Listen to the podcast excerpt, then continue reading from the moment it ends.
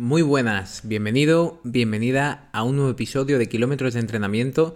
Y bueno, espero que hasta ahora haya ido bien el verano, que esté yendo bien, ya nos queda poquito de, agosto, estamos en los últimos días y espero, como digo, que lo hayas llevado bien, que hayas podido combatir bien el calor, que estés disfrutando de estos últimos días de menos calor, sobre todo al menos en España, los que estáis fuera, mm, a lo mejor, sobre todo en Sudamérica, pues por ahí podéis tener un poquito más de fresco, pero aquí la verdad que ha sido un verano bastante duro. Hoy vamos a hablar de la planificación correcta del entrenamiento semanal, cómo introducir fuerza y carrera en la misma semana y hacerlo de manera correcta para recuperar, que recordemos, la recuperación es uno de los puntos más determinantes del entrenamiento y es donde se van a producir esas adaptaciones que tanto buscamos para mejorar nuestro rendimiento.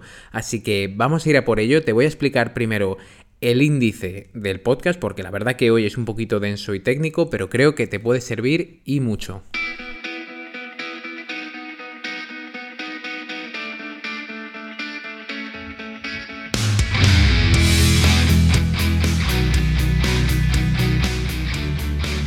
Te doy la bienvenida a Kilómetros de Entrenamiento, un podcast que te llevará a la línea de meta dando respuesta a tus principales dudas sobre entrenamiento de carrera, fuerza, nutrición, descanso y mucho más. Soy Javier Calvo, entrenador de corredores de larga distancia especializado en maratón y con este podcast espero ayudarte a cumplir tus objetivos. ¡Empezamos! Lo primero, empezaremos hablando de que no todas las semanas tienen por qué ser iguales. Esto es un error que veo muchas veces en corredores populares y vamos a explicar por qué no todas tienen que ser iguales. A partir de ahí veremos qué objetivos podemos definir a nivel de entrenamiento. Cuando tenemos, por ejemplo, un maratón, cómo voy a dividir los objetivos que quiero conseguir a lo largo del entrenamiento o del camino hasta esa maratón, por ejemplo. ¿Qué es un mesociclo? Un mes de entrenamiento se podría llamar y cómo podemos dividir las tareas dentro de ese mesociclo. ¿Qué semanas tenemos dentro de eh, nuestro entrenamiento y por qué hay diferentes tipos de semanas y cómo las podemos utilizar, cuál sería la semana ideal, y aquí yo no me ves, pero estoy haciendo comillas gigantes, comillas, comillas, no hay una semana ideal. Realmente va a haber muchísimas semanas de entrenamiento en el camino a nuestro objetivo y a lo largo de toda nuestra vida, porque ese es otro concepto que luego hablaremos, de que deberíamos estar entrenando casi siempre, sobre todo si queremos correr maratones, no hacer grandes parones de cuatro meses estar sin entrenar nada, que es algo que veremos, pero bueno, ¿cuál es para esa semana ideal, cuál podría ser la interferencia entre la fuerza y la carrera? si las podemos entrenar el mismo día y si lo hacemos, cómo deberíamos hacerlo. Y luego a partir de ahí, si queremos entrenar en días separados, que es lo más normal, pues como también qué factores debemos tener en cuenta, aunque quizás no, no es tan preocupante como a lo mejor entrenar estas capacidades en el mismo día. Así que ya vamos a empezar y con lo primero, ¿no? No todas las semanas son iguales o tienen por qué ser iguales. Esta es mi primera respuesta cuando me preguntan, oye Javi, ¿cómo debo estructurar mi semana?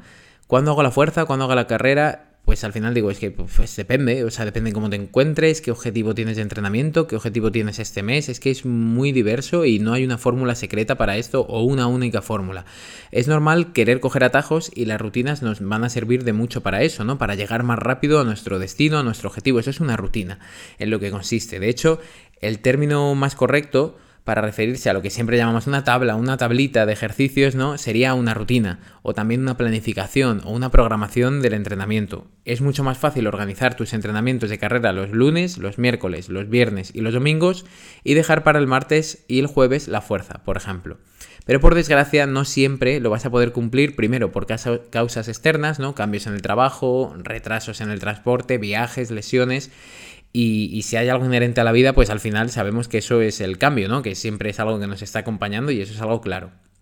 Por eso un plan de entrenamiento no tiene que ser y no debe ser dictatorial.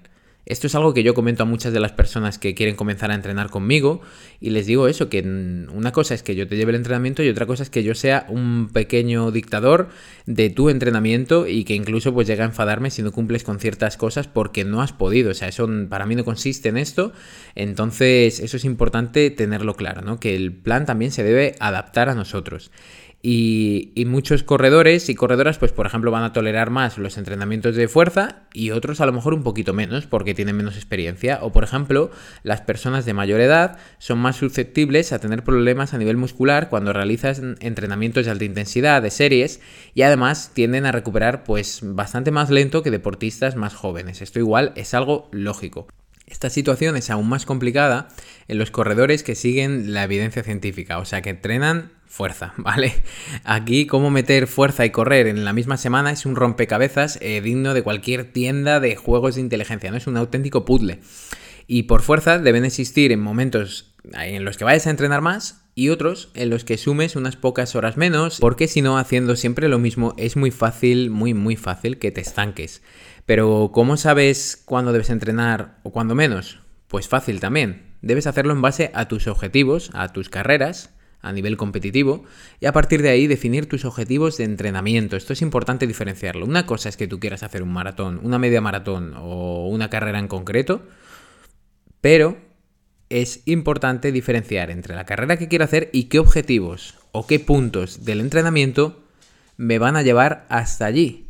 Entonces eso se definirían como los objetivos de entrenamiento.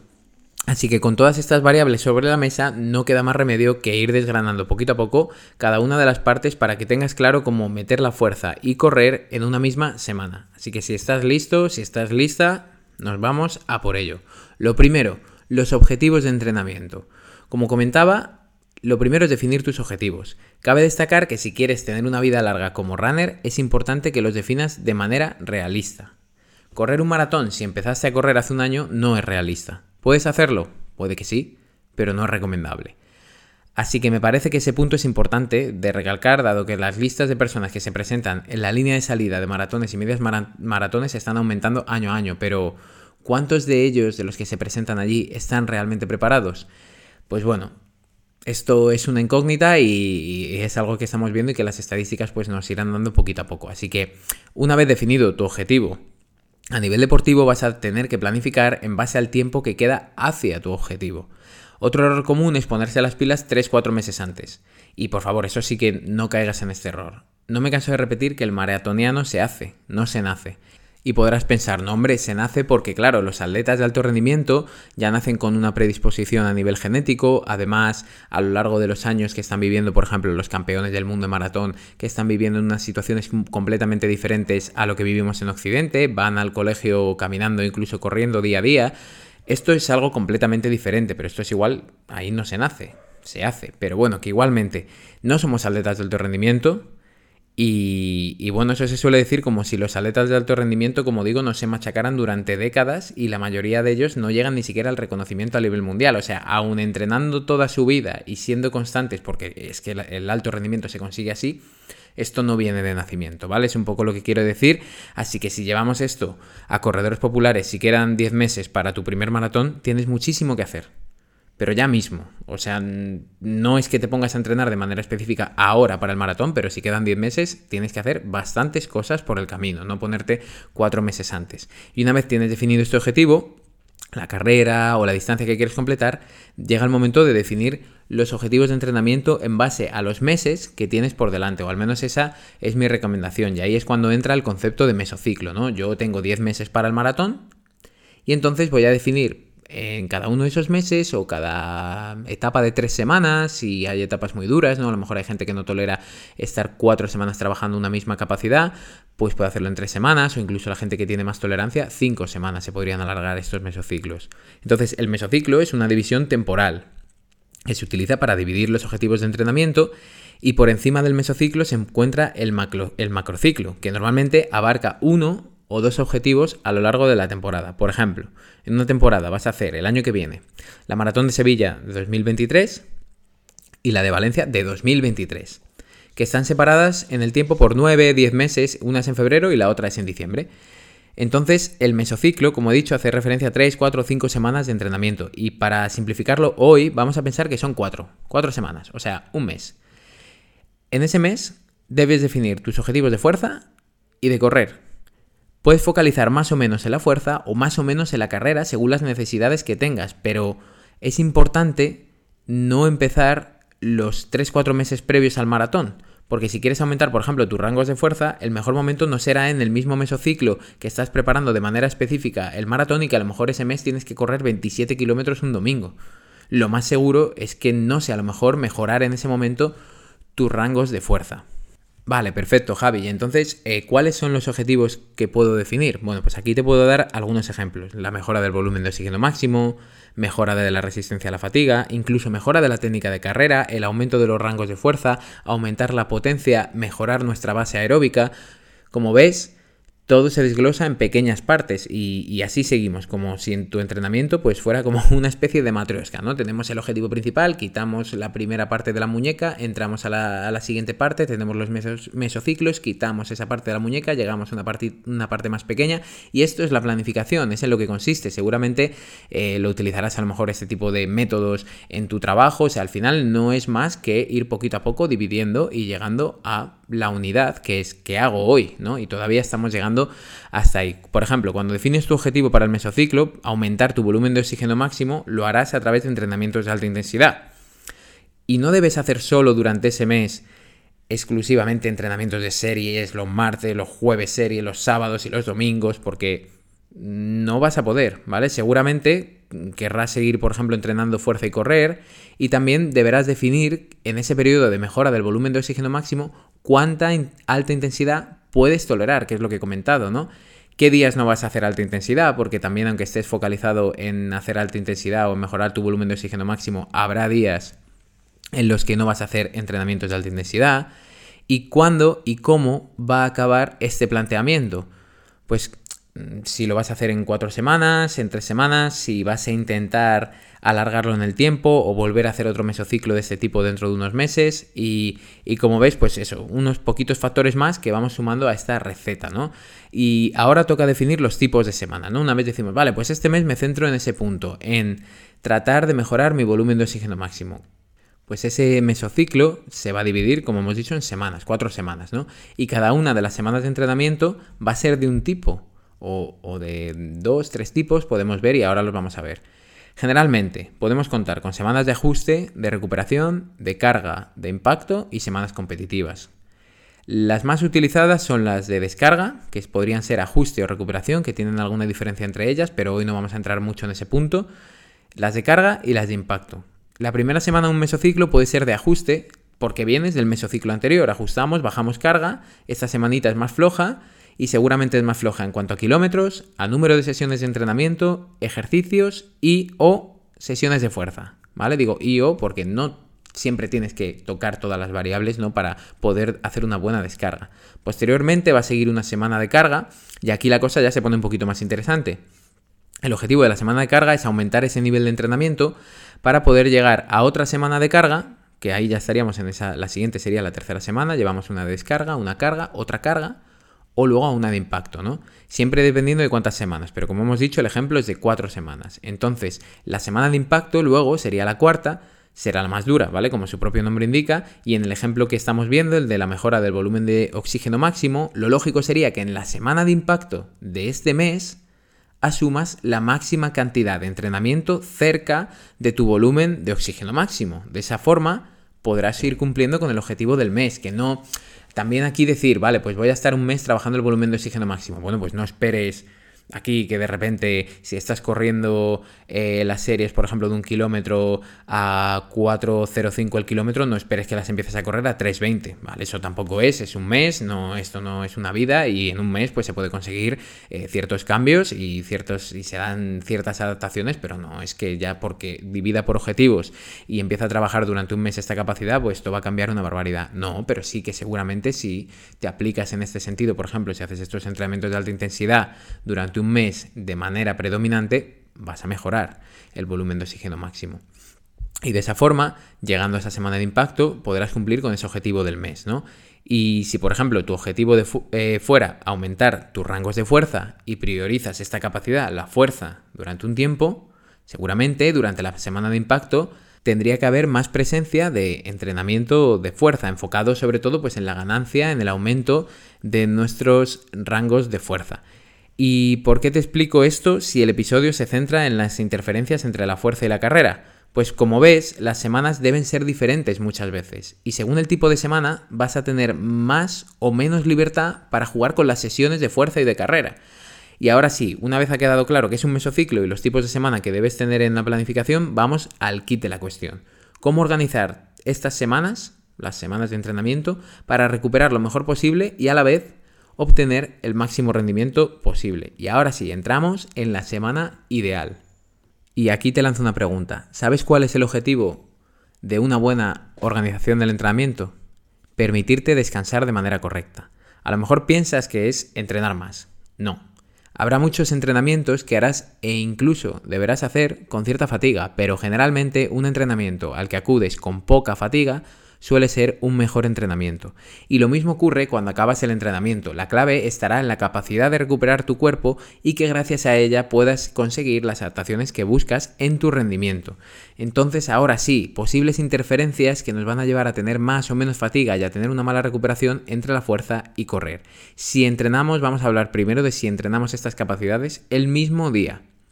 El entrenamiento combinado de fuerza y correr, pues pueden ocurrir diferentes interferencias.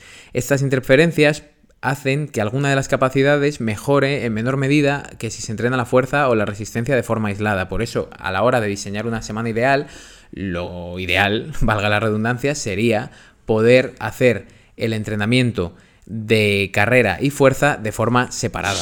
En la mayoría de investigaciones en este sentido se considera interferencia a la disminución de las adaptaciones a nivel de fuerza.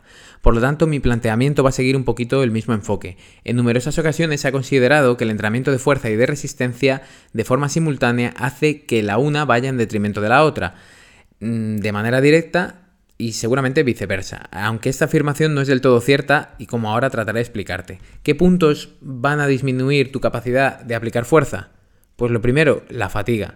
Al tratar de entrenar ambas capacidades, puede que asumas mayor fatiga debido a un mal planteamiento de las variables de entrenamiento, pues el volumen, la intensidad, la densidad y también al efecto residual de la fatiga. Ese sería el segundo punto, ¿no? Ponte la situación para explicar este factor en la situación de que haces una sesión de carrera antes de tu entrenamiento de fuerza. Este planteamiento va a hacer que tu capacidad de generar la suficiente tensión muscular para responder a las demandas de fuerza va a ser menor y por lo tanto las adaptaciones de este entrenamiento también lo van a ser.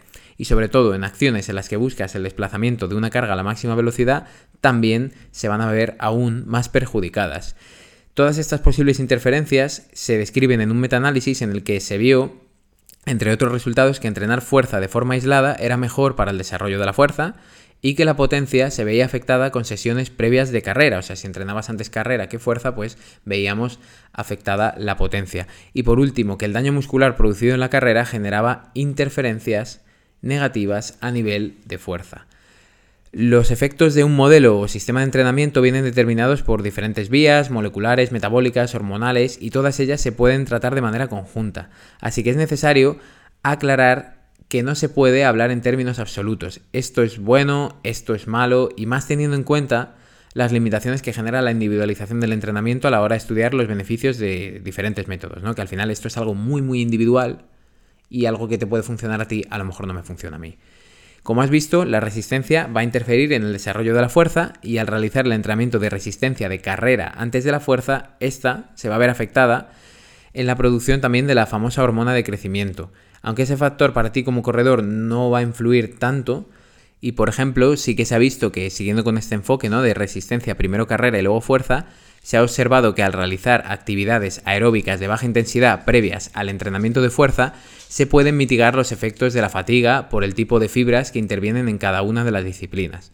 Esto último se explica porque si realizas actividades de alta intensidad en carrera, aumentarás la producción de lactato, que afectará directamente a la fatiga local e irá en detrimento de las adaptaciones de fuerza. El orden del entrenamiento fuerza-resistencia o resistencia-fuerza no va a influir negativamente en este caso en las capacidades cardiorrespiratorias, pero sí, como hemos visto, en la fuerza. Lo que se verá más afectado es tu capacidad de resistencia por hacer los dos tipos de entrenamiento el mismo día, lo cual puede explicarse de nuevo por el fenómeno de fatiga acumulada. Aún así, existe otra cara a la moneda. Al entrenar fuerza antes que la carrera, se pueden producir mayores demandas de tus capacidades respiratorias debido al estrés metabólico generado cuando has entrenado la fuerza, lo cual hará que la intensidad del ejercicio sea mayor, o sea que vas a ir a correr más cansado, esto es algo completamente lógico, pero como he dicho, no puedes tomar todo esto como mandamientos, dado que ambos enfoques tienen ventajas o desventajas, en el sentido de entrenar la fuerza en un mismo día antes o hacer o entrenar la fuerza antes que la carrera o viceversa, ¿vale? En este caso, como vemos, siempre va a influir en cierta fatiga que vamos a tener cuando hagamos sobre todo la segunda sesión y ahí yo sí diría que en el caso de que vayas a hacer dobles sesiones que lo mismo, que pienses, que priorices, que es bueno para ti, a lo mejor para mí es más importante hacer una buena sesión de carrera porque quiero trabajar la base aeróbica, no quiero que me aumenten por ejemplo las pulsaciones, quiero entrenar con buenas sensaciones y primero entonces iré a correr y luego sacrificaré esa parte de fatiga para hacer un entrenamiento de fuerza que puede ser un poquito peor de lo que tenía pensado, pero que aún así suma. O incluso otro planteamiento que se puede hacer si quieres hacer dobles sesiones en el mismo día es, puedes ir a correr y luego por la tarde, o sea, eso sí, siempre dejando como mínimo 6 horas de descanso entre sesiones y si puedes más, mejor, como mínimo dejando esas 6 horas, sí que podrías hacer pues esa carrera por la mañana como he comentado y luego hacer, por ejemplo, entrenamiento de fuerza de core, entrenamiento de fuerza de miembro superior, que por supuesto también vas a estar más fatigado, la calidad del entrenamiento no va a ser la misma, pero al menos no estás haciendo un, entrenamiento de fuerza de piernas exclusivamente. Y ahora sí, también, una vez visto los entrenamientos en el mismo día, fuerza y carrera en el mismo día, vamos a ver en días separados. En este caso, vamos a tener muchos menos problemas. ¿Por qué? Porque al final esta es una de las maneras, ¿no? Organizar las sesiones de carrera y de fuerza en días separados va a hacer que estemos más descansados, que podamos estar más disponibles para entrenar al día siguiente. Si encima hay una noche de por medio, hemos dormido bien, que obviamente hay una noche de por medio, ¿no? Porque es en días separados, dormimos bien y podemos entrenar al día siguiente. Entonces es interesante también analizar el tiempo de recuperación que necesitamos entre sesiones. Si entrenas con algún reloj deportivo muchas veces cuando entrenas acabas y te dice recuperación 36 horas. ¿Y en base a qué? Pues efectivamente en base al volumen de entrenamiento que has hecho, a la intensidad a la que has ido, y eso es un poquito lo que vamos a, a analizar. Realmente en sesiones de menos de una hora normalmente de entrenamiento, pues de carrera o de fuerza, no vas a necesitar mucho más de 24 horas para descansar. O sea, si tú entrenas siempre a las 8 de la mañana y mañana vuelves a tener otro entrenamiento a las 8 de la mañana, normalmente vas a estar bastante descansado y sobre todo también la noche ha sido buena. Pero claro, sesiones de una hora, vale. Pero ¿y la intensidad? O sea, es lo mismo que yo esté corriendo una hora y en esa hora ya he hecho 5 u 8 series de 3 minutos a tope que haya hecho una hora de rodaje tranquilo. Por supuesto que no cuenta bastante. Sobre todo las sesiones de alta intensidad vamos a necesitar descansar más. Más de 24 horas, seguramente, y dependiendo de la dureza, si queremos estar plenamente disponibles, pues sí, por ejemplo, ¿cuándo necesitaríamos estar plenamente disponibles? Imagínate que vas a hacer una sesión de series muy intensa, como digo, de una duración de casi una hora, que entre que haces el calentamiento, haces las series, haces la vuelta a la calma, pues al final estás una hora y es una sesión larga. Entonces, eh, también estás haciendo un planteamiento de la fuerza a nivel de desarrollo de potencia, estás intentando desplazar los pesos lo más rápido posible dentro de un peso que sea significativo para ti y por lo tanto esos entrenamientos a nivel neuromuscular son bastante intensos. ¿Qué va a ocurrir? Que cuando hagas las series, si dejas a lo mejor 24 horas, al día siguiente no vas a poder aplicar la máxima velocidad de movimiento. Entonces ahí, por ejemplo, un planteamiento que se podría hacer, siempre que sea posible, ¿no? A lo mejor entrenas las series a las 7 de la mañana un día, porque, o por la mañana, y al día siguiente podrías intentar introducir esa sesión de fuerza por la tarde. Al día siguiente pues a lo mejor hacer un descanso ya, el tercer día descansas por completo o directamente pues haces un rodaje más tranquilo. Por ejemplo, eso lo digo porque sobre todo cuando, como hemos visto, las mayores interferencias se producen cuando las sesiones son intensas, cuando por ejemplo la fuerza nos deja mucho daño muscular. Entonces tenlo en cuenta que en sesiones vas a necesitar descansar más. Por ejemplo, con mis corredores yo siempre hago la prueba con ellos de qué les viene mejor. Por ejemplo, hacer fuerza un día antes de una sesión de intensidad o viceversa, ¿no? Si tenemos series, pues el, miércoles, pues el martes prefieres hacer la fuerza o hacemos la fuerza el jueves. Y la mayoría prefieren hacer la fuerza el día después de las series. Y es cierto que si haces fuerza antes de las series puedes tener cierto daño muscular, puedes tener agujetas y seguro que influye en tu rendimiento en las tareas de alta intensidad, ¿no? En las series posteriores, cuando quieras ir a tope, va a ser realmente complicado que puedas conseguirlo.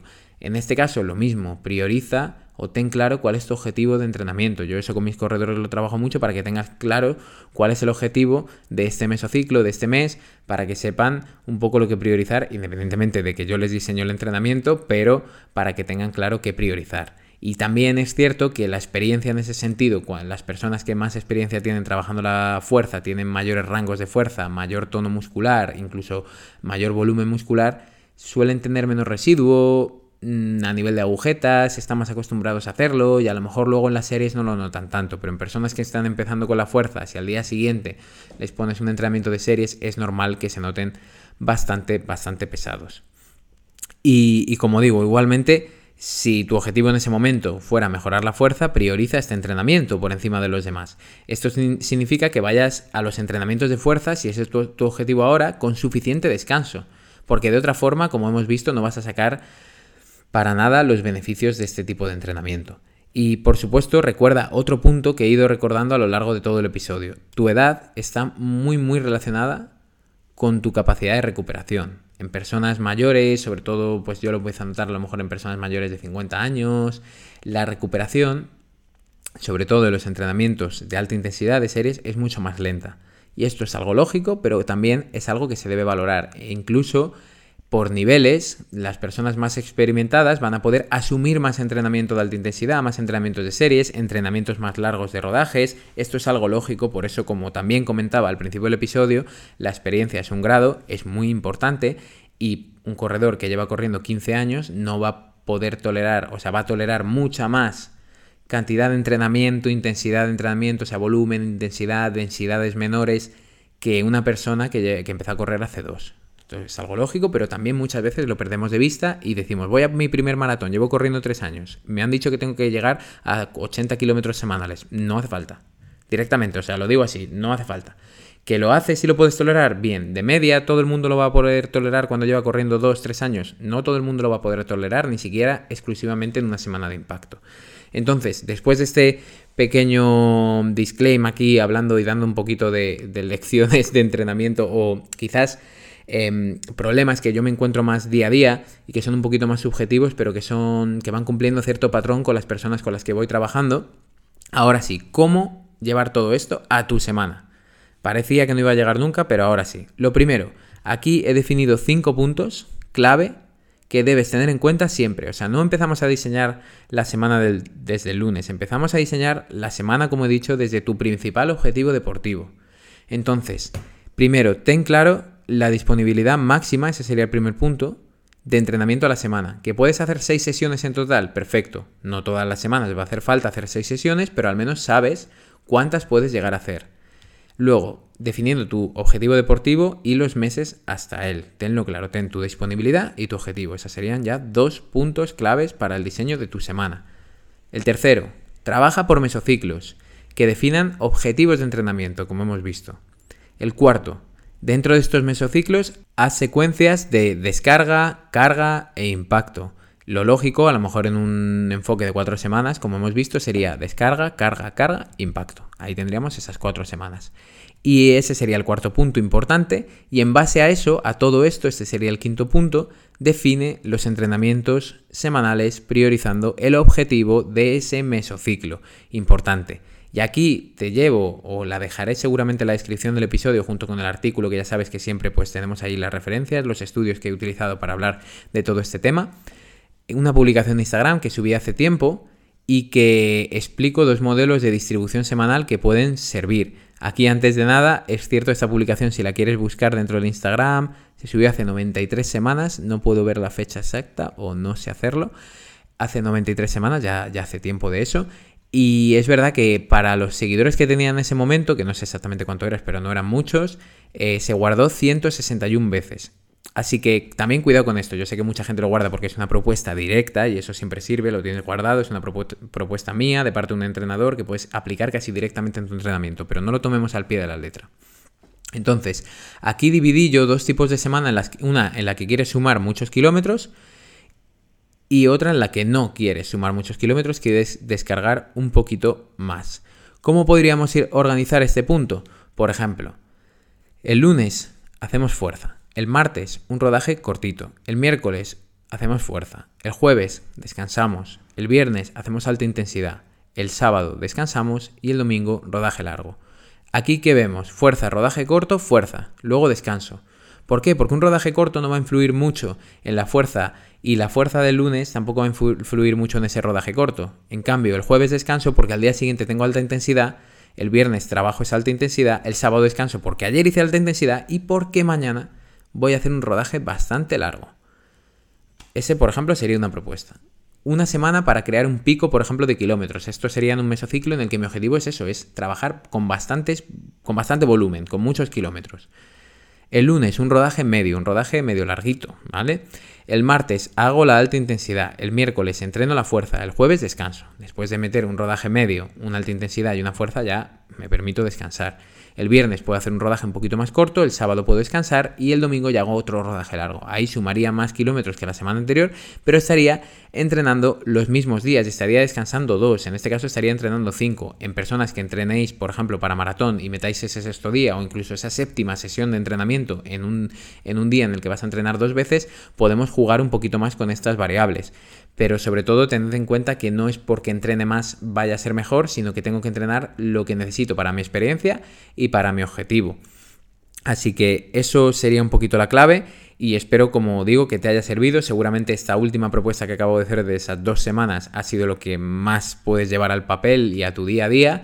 Pero bueno, espero que todo el episodio te haya servido. Como sabes, estoy aquí para atender eh, dudas, sugerencias. Te agradecería también que si quieres puedas enviar un audio que tienes el enlace siempre en, en, la descripción de los episodios para enviarme tu duda y que trabaje con tu duda exclusivamente para hablar de ella, mm, desgranarla un poquito y que le sirva a más corredores pues la respuesta a la duda que tú te planteas a la hora de entrenar.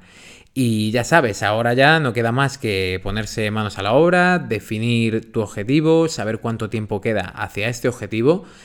A partir de ahí, definir qué vas a trabajar en cada uno de los meses, dentro de esos meses, definir qué vas a hacer en cada una de las semanas, cuáles van a ser las más flojas, las más duras, las semanas medias, y por supuesto a mejorar la calidad de tus sesiones de entrenamiento y por lo tanto tu rendimiento, tu capacidad de recuperación y sobre todo tus resultados y mejorando normalmente los resultados, mejora tu relación con este deporte, con esta actividad física que la verdad que cada día suma muchos más adeptos. Y yo es algo de lo que estoy bastante contento porque también lo disfruto tanto o igual o a lo mejor menos tú.